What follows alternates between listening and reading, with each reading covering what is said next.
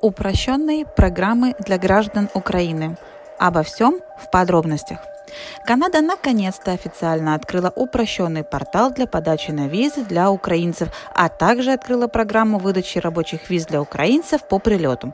Рассмотрим подробнее. Новый портал представляет собой упрощенную подачу на визу для граждан Украины или для близких родственников граждан Украины, супругов и детей до 22 лет. Разница с обычной подачей состоит в том, что вы заполняете все как всегда, но из обязательных документов вам нужно приложить только заграничный паспорт. Если вам выдадут визу, максимальный срок выдачи на 10 лет или до окончания срока загранпаспорта. Рассмотрение будет в приоритетном порядке. Отпечатки пальцев, к сожалению, придется все равно сдавать. Проблема в том, что центры по отпечаткам пальцев находятся в соседних странах. Все, кто приезжает из Украины, смогут попросить открытую рабочую визу по приезду в аэропорту длительностью до трех лет.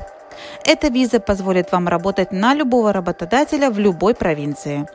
Дети до 18 лет смогут попросить учебную визу сроком до трех лет.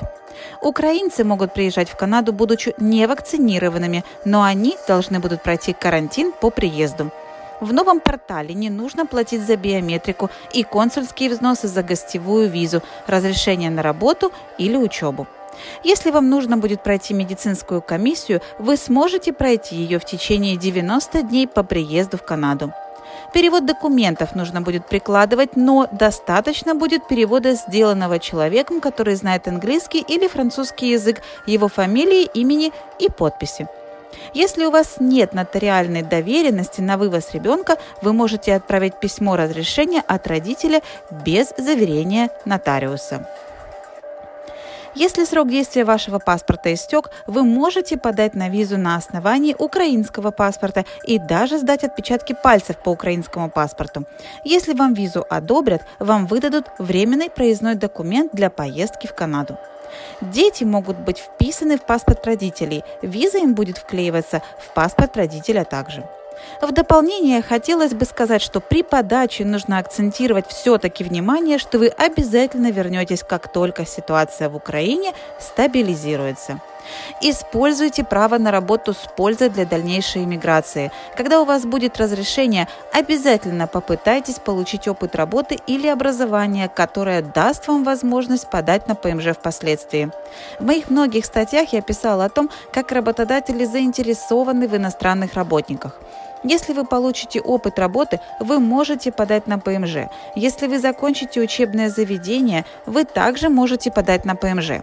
Многие колледжи и университеты предоставляют гранты для украинцев, а некоторые даже пошли дальше и предлагают образование по такой же цене, как и для канадцев. Учите языки, ходите на курсы английского и французского языков. Сейчас много провинций предлагают эти курсы бесплатно. Если вы проработаете в северных территориях от 6 месяцев на любой работе, вы также можете подать на ПМЖ по их провинциальной программе. В заключение хотелось бы обратить ваше внимание на то, что ваша работа должна быть официальной, на официальный чек. Работодатель должен платить за вас налоги с каждой зарплаты. В ином случае этот опыт не будет засчитываться. Если вы хотите подать на профессиональную иммиграцию, исходя из опыта работы, ваша позиция должна быть квалифицированной. Если вы работаете на позициях по неквалифицированному рабочему труду, вы не сможете подать в дальнейшем на профессиональную иммиграцию. Неквалифицированный рабочий труд также засчитывается, но только в определенных провинциях и территориях.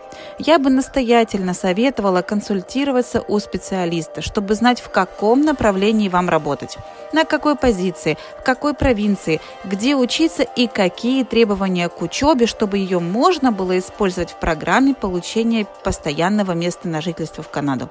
Я со своей стороны всегда готова вам помочь советом и проконсультировать по программам иммиграции по всей территории Канады. Следите, пожалуйста, за дальнейшими публикациями. Если нужна помощь, пишите и звоните. И запомните, мы обязательно выстоим, мы выживем и станем еще сильнее. С уважением, Александра Мельникова, президент компании Ski Immigration.